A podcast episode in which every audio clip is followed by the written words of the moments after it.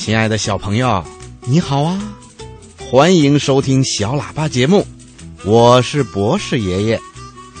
小朋友，在今天的节目里呀，博士爷爷还是先请你一边听小朋友的留言，一边回答小朋友提出的小问号，然后啊，再请你听一个新的长篇系列童话，名字叫《兔子坡》。好啦，小朋友，现在我们先一起来听小朋友的留言和小问号吧。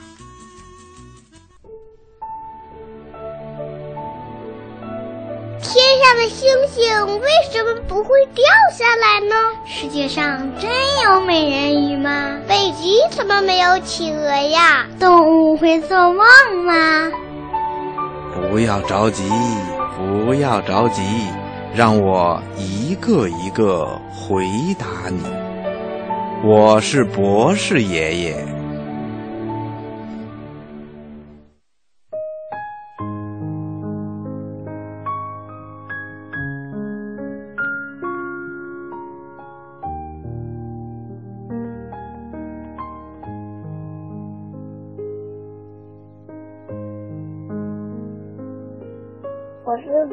省廖志豪小朋友，我八岁，我每天晚上都在听小喇叭，小喇叭真好听。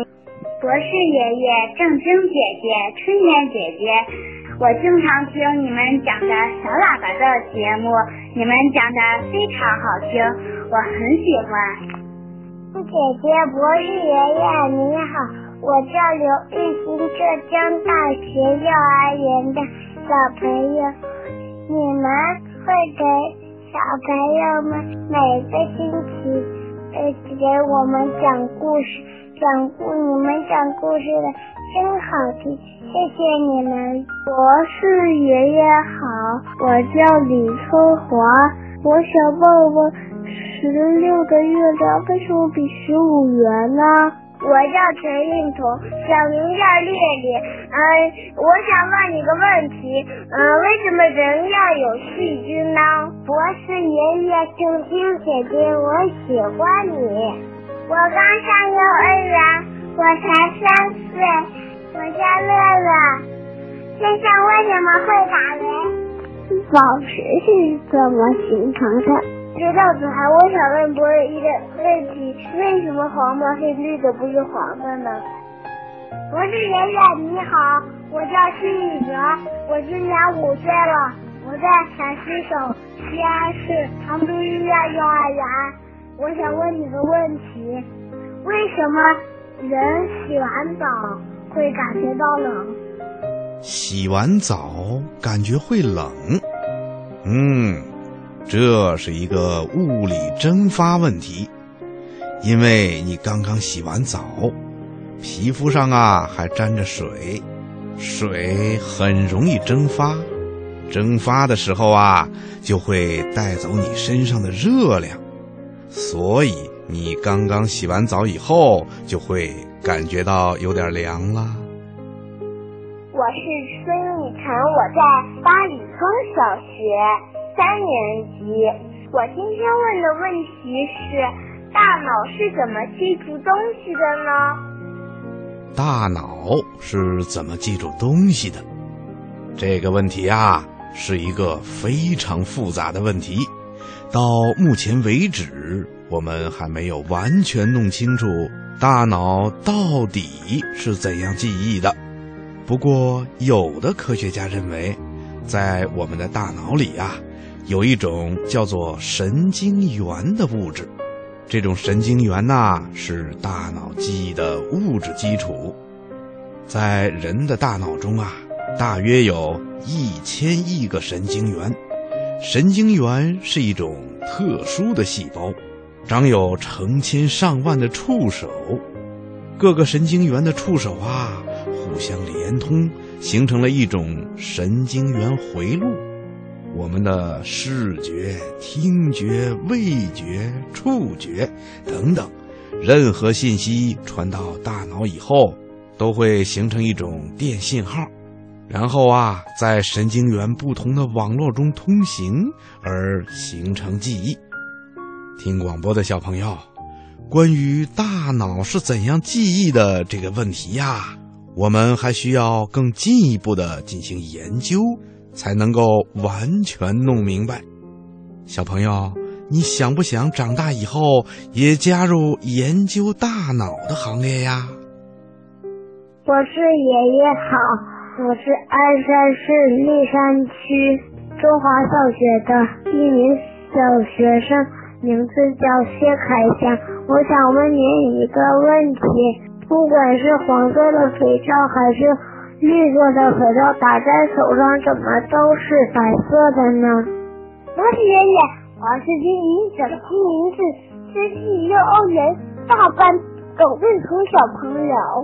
我现在有个问题要问你，我问一声，什么姥姥总会在厨房里做来美味佳肴？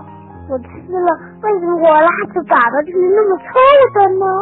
博士爷爷好，我是兰州市实验幼儿园大一班的孙明小朋友。今天我想问博士爷爷一个小问号：为什么人的心脏要跳呢？听广播的小朋友，只要我们趴在一个人的胸口左侧，就可以听到扑通扑通的声音，这就是我们的心脏在工作呢。为什么我们的心脏会一天到晚跳个不停呢？嗯，这个问题啊，博士爷爷现在就来回答你。在我们人的一生中啊，心脏。一刻也不会停止跳动的，这是因为心脏的跳动是心肌的收缩和舒张引起的。只要我们呼吸，心脏就会有规律的搏动。心脏的跳动有两个步骤，首先呢是心肌舒张，心室和心房也随着扩张，让血液充满心脏。然后心肌收缩，让血液从心房流向心室，接着心室中的血液被挤出，流进了动脉，最后啊，动脉中的血液又分别流进了肺部和全身的各处。这样一来，血液就在我们的全身流动起来了。血液流动了，就会把养分带到我们身体的各个部分。我们身体的各个部分得到了养分，就会充满了活力。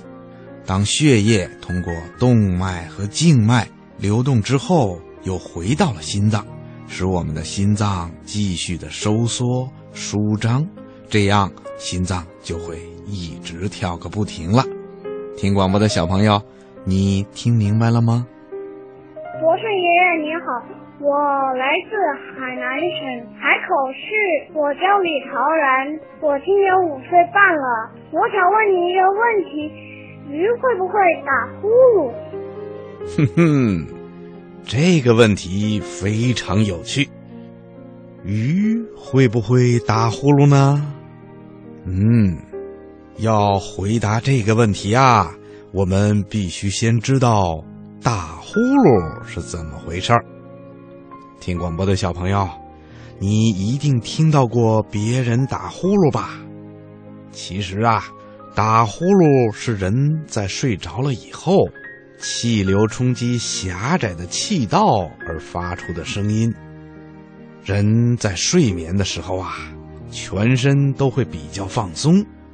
如果鼻、咽、喉这三个部位有阻塞，气流冲击狭窄的部位，就会引起共鸣腔的震动，而发出不同程度的响声了。这就是打呼噜。那么，小朋友，现在呀，博士爷爷就请你开动你的小脑筋，好好的想一想：鱼这种生活在水里的动物，到底能不能打呼噜啊？哈哈，博士爷爷认为，鱼是不会打呼噜的。虽然有些鱼啊可能会发出一些声响来，但它们一定不会打呼噜的。原因是什么呢？小朋友，好好的想一想啊，你一定能够找出答案的。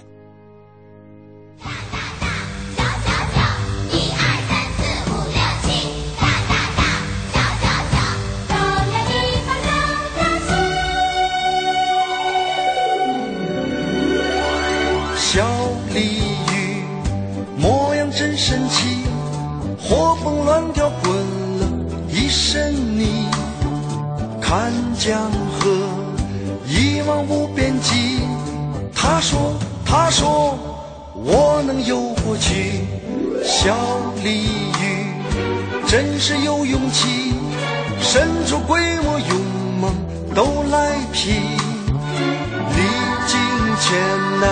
鱼万险，尾巴一翘，一翘动天地。大大大，小小小，红的黄的绿绿的。小哆来咪发嗦拉西。小鲤鱼模样。真神奇，活蹦乱跳滚了一身泥，看江河一望无边际。他说，他说我能游过去。大大大，小小小，红的黄的绿绿的，小。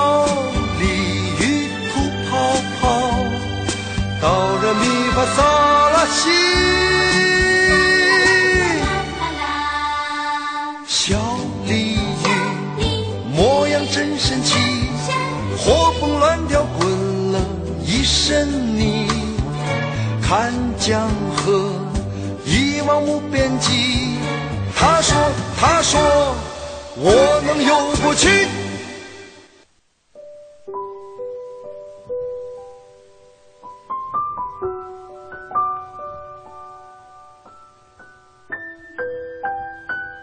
好啦，小朋友，今天的小问号，博士爷爷就跟你说到这儿了。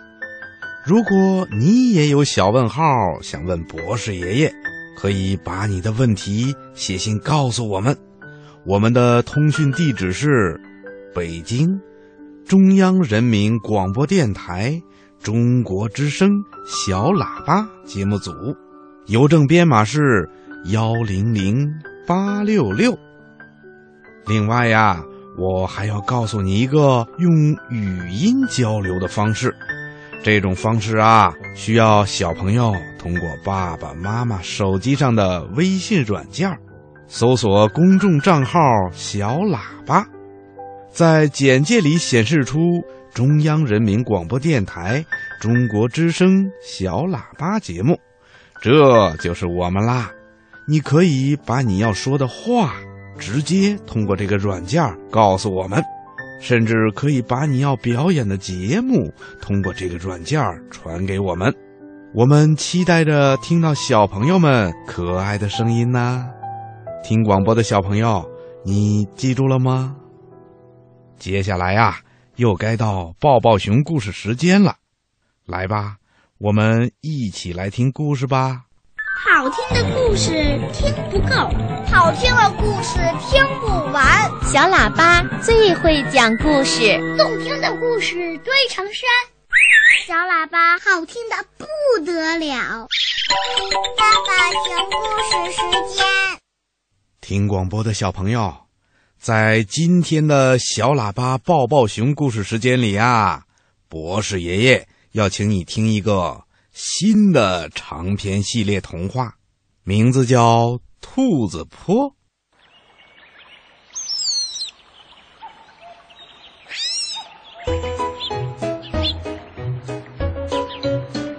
长篇童话《兔子坡》，作者美国罗伯特·罗素，演播郑晶，配乐制作石良红。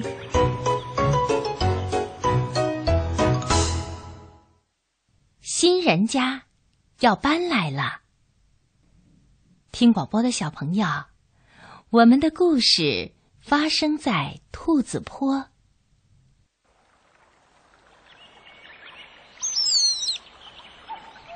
这一天，整座小山兴奋的沸腾起来，到处叽叽喳喳，此起彼落。原来呀，兔子坡的动物们正在谈论着一件大新闻。不时的还听见里面夹杂了这样几个字：“新的一家人要搬来了。”我们故事的男主人公，也就是男一号，可爱的小兔子乔奇，这时候出场了。他跌跌撞撞的跑下了兔子洞，气喘吁吁的发布着消息说。新的一家人要搬来了，他喊着：“新的一家人要搬来了，妈，爸爸，新的一家人要搬进那个大房子啦！”听到乔琪这样喊，乔琪的老妈正搅着一锅稀粥，她抬起头来说：“哦，该是新人家搬进大房子的时候啦。”正是时候，我真希望他们是庄稼人，不要像以前住的那些人一样搬来搬去的。唉，三年来这里已经没有一个好菜园了，每年过冬都没能存下足够的粮食。哎呀，去年可是最糟的一年，我不知道我们要怎么活下去。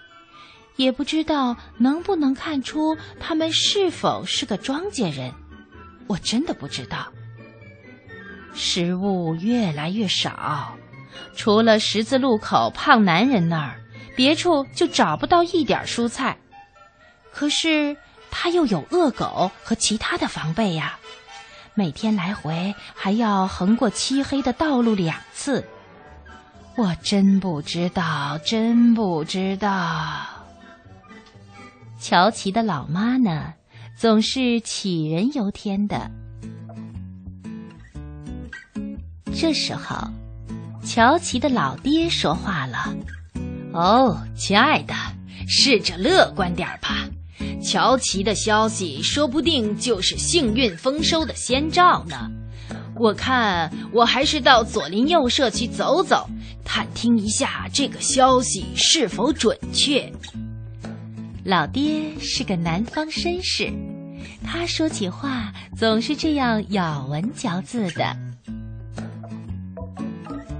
他小心翼翼地走过荒废了已久的园子，高大的砖房孤零零、黑漆漆、模模糊糊地站在黄昏里，看起来很幽暗。窗子里没有灯光。附近也没有人，屋顶上的木瓦翘了起来，已经开始腐朽了。百叶窗歪歪斜斜地吊着，在车道和人行道上，到处是高高的枯草，风一吹就摇摆起来，发出窸窸窣窣的声音。大地现在看起来更萧条了。乔琪的老爹，他有些怅然的想起，以前小山上并不是这副景象的。草原上铺着厚厚的像地毯似的仙草，田野上呢长满了苜蓿，园里的蔬菜非常的茂盛。他和老妈以及他们众多的子孙都过得很好，所有的小动物。都过着好日子。那时候，住在这里的人都很好，还有他们的小孩儿。晚上常和他们一块儿玩捉迷藏。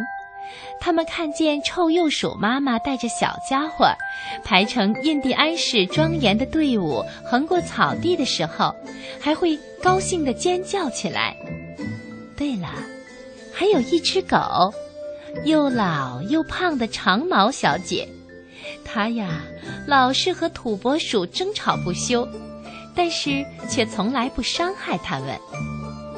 有一次，他发现了一只迷路的小狐狸，就把它带回去和自己的小狗一块喂养照顾。他想了想，那只狐狸该是狐狸仔仔的叔叔，还是狐狸仔仔的爸爸呢？他记不清了，那好像是很久以前的事了。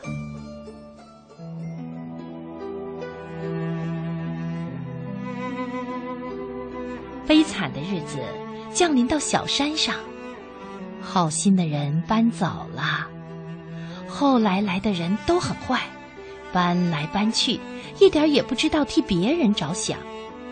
漆树、山桃、毒蔓占据了田野，草地上长满了杂草，花园早就不成样子。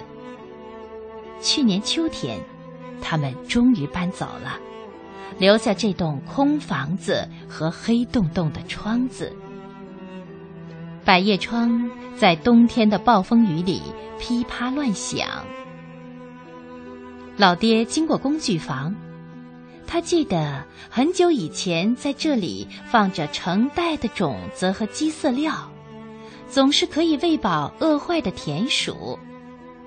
可是这里呀。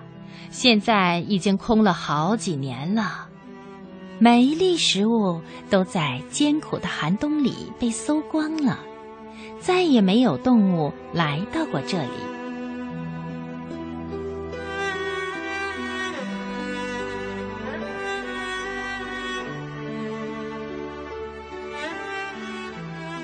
听广播的小朋友，故事听完啦，好听吗？博士爷爷和你一样，还想再听一个故事。可是啊，现在天已经黑了，今天的小喇叭广播也快要结束了。博士爷爷希望你在这首优美的歌曲声中，轻轻的闭上眼睛，然后睡一个甜甜的觉，再做一个美美的梦吧，小朋友，晚。安。小鸟睡在我身旁，就像花儿吐芬芳。但愿这温柔的夜晚，赐予他甜蜜的梦想。看着他小小的翅膀。还要为自己挡风霜，